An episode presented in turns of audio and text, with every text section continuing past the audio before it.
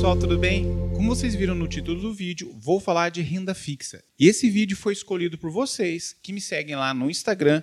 Eu abri uma caixinha ali de perguntas, né, na verdade de votação, e o tema mais votado então foi de renda fixa. Vou trazer então para vocês os sete erros mais comuns cometidos ali pelo pessoal que acaba ali investindo em renda fixa.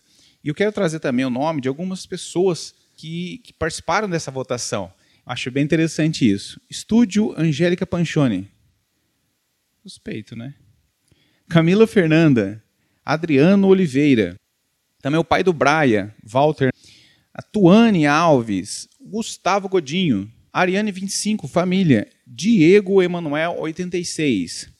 Domingos Papini. David Moreira Videomaker. Esse é fera, hein? Danilo Bueno. Fuim. Renan Eliezer. Virgílio e a Maria Clara. Pessoal, valeu, obrigadão. Vamos pro vídeo. Antes de cair de cabeça nesses sete erros, vamos entender o conceito de renda fixa. Renda fixa é um tipo de investimento com retornos mais regulares e previsíveis. Por isso ele é tão procurado.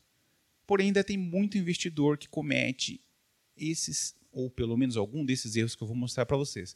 Fiquem atentos até o final para você não cair nesses erros. E se você também já cometeu algum, não tem vergonha. Escreve no comentário aqui para a gente saber e trocar aquela ideia. Se você já segue o canal há algum tempo, já é um seguidor raiz, clica no like e já de cara comenta e compartilha. Só para deixar bem claro, o seu like ajuda muito o canal.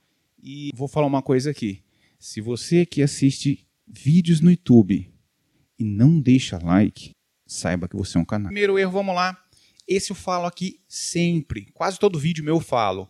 A não diversificação. Você não diversificar investimentos, no geral, já é um erro muito grande. Se você só investe em renda fixa e ainda não diversifica dentro da renda fixa, de que forma? Comprando CDBs, né, títulos do Tesouro Direto, debentures, aspas aí, debentures você compra através de fundos, não vai comprar debenture direto pelo seu home broker ali, que vai dar ruim, você vai ter que casar com esse papel que não tem liquidez, vai render menos para você por ser pessoa física, é assunto para um vídeo inteiro.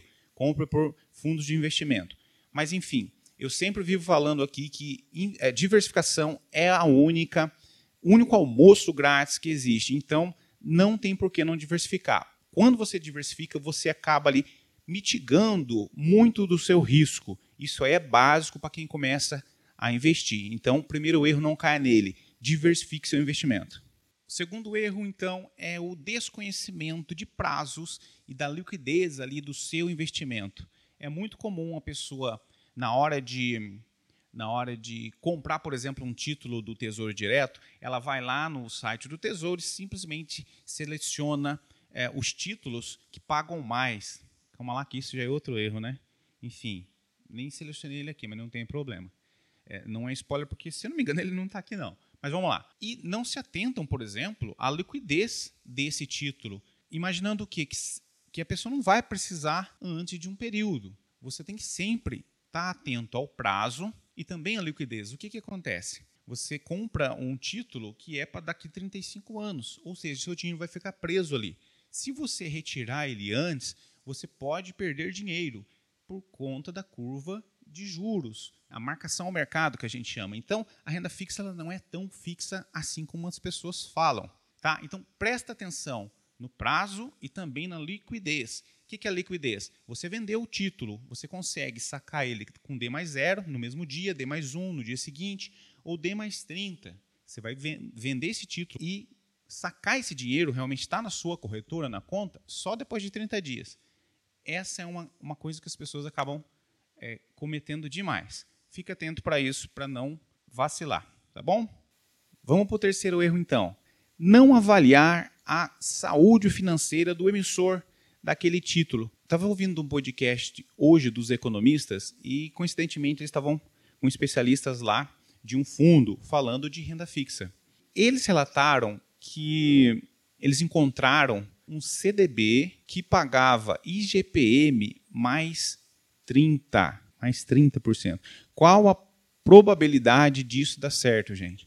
Qual a probabilidade de você não estar tá entrando numa furada? Se nós estamos com a taxa de juros em 13,75, você vai pegar um título que está te pagando o IGPM, que é ali a, a, a inflação, né? mais 30. Então, é, é você fazer essa seleção e vai se dar mal. Tem que prestar atenção, tem que avaliar, então, a saúde financeira é, da, da, da, instituição né, que está emitindo esse, esse título para você não cair numa roubada dessa. Às vezes está achando que é um baita do negócio só porque a rentabilidade é muito grande, cai naquilo que eu falei lá atrás. Você não deve selecionar por maior rentabilidade.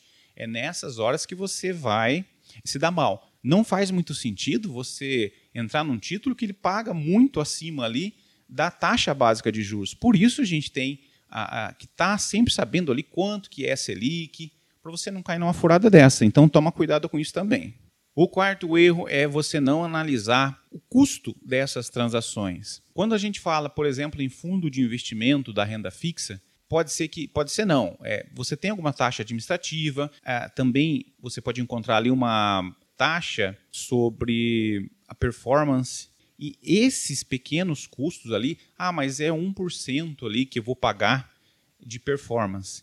Às vezes, você pode não levar isso em consideração e perder muito dinheiro. Não é que você vai perder muito dinheiro, mas você está deixando na mesa, está deixando ali para esse fundo muito dinheiro que de repente não, não precisava. Ah, mas então, Fabrício, você está dizendo que eu não devo investir com, com fundos de investimento em renda fixa? Não é isso. Mas também tem que fazer a sua pesquisa ali, dar uma analisada, ver como é que está, como que eles estão cobrando essa taxa, como que é essa taxa de performance.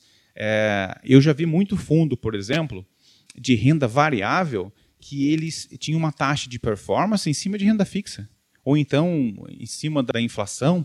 Então não faz muito sentido. Você tem que ter ali o, o, o benchmark em cima daquilo que você está atuando. Se é um fundo de renda variável, ele tem que ser em cima, por exemplo, de um índice ali do, de, de é, da bolsa de valores. Aí vai fazer sentido. Não você querer é, jogar lá para renda fixa, correto?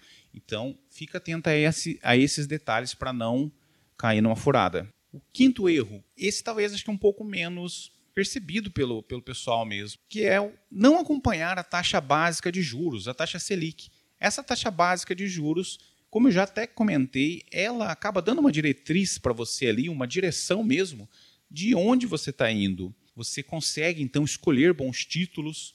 Pensando na, nessa taxa básica, outra situação, você pode usar a curva de juros, a marcação a mercado, acompanhando a taxa básica de juros. Em vez de você ficar ali 5, 6, 7 anos a mais naquele título, pode ser que tenha caído os juros tão bruscamente que elevou o valor do seu título e você já recuperou ali 80% do que você ganharia no período total. Não faz sentido, então, você ficar, por exemplo, mais cinco anos para ganhar os outros 20%. Isso é uma forma ativa de atuar com renda fixa. É dessa forma que os fundos de investimentos acabam ganhando mais dinheiro. Eu sempre me perguntei antes de entender isso: por que, que eu vou investir com um fundo de investimento em renda fixa se é tão simples? Você coloca lá num título e deixa. Essa é uma forma passiva de ganhar dinheiro com renda fixa. A forma ativa é justamente você utilizando a marcação ao mercado baseado então na taxa de juros. Acompanhe, tá bom? Sexto erro é não considerar a inflação. Quando você vai escolher então um título de renda fixa e você acaba esquecendo ali de acompanhar, de analisar a inflação daquele período dos últimos 12 meses, você também pode estar é, tá entrando numa furada, pode estar tá, inclusive perdendo dinheiro. É bem comum esse erro. Um exemplo clássico de um título que rende menos que a inflação, acho que vocês devem saber. Vou deixar um segundo para vocês responderem aqui no comentário. Vai lá. Exatamente. Poupança. A poupança é um título de renda fixa que constantemente perde para a inflação. O que, que acontece com isso?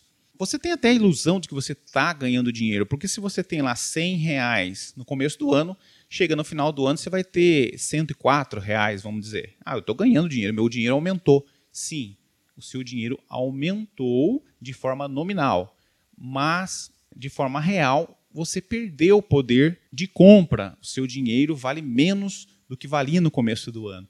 Tudo isso porque você não prestou atenção na taxa de inflação. O sétimo erro é a falta de planejamento financeiro.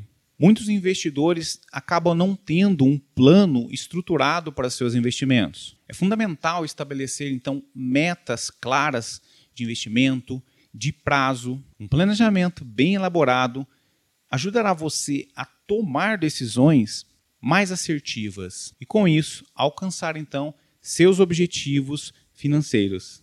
Agora que você já conhece, então, esses sete erros, você está pronto para não cair neles só fazendo uma recapitulação.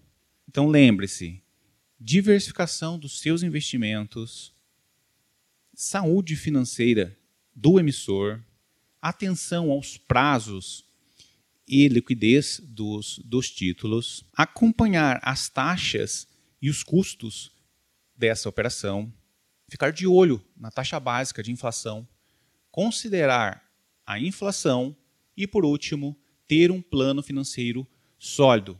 Fechou, pessoal? Vamos lá. Agora que você já cresceu intelectualmente com esse vídeo, considere deixar o seu like. Canalha. Pessoal, a gente se vê na semana que vem. Segue lá no Instagram também se você ainda não segue. E tchau. Segue lá no Instagram se você não segue. Vou deixar aqui do ladinho. Vamos lá. e bons lucros. Tchau, tchau.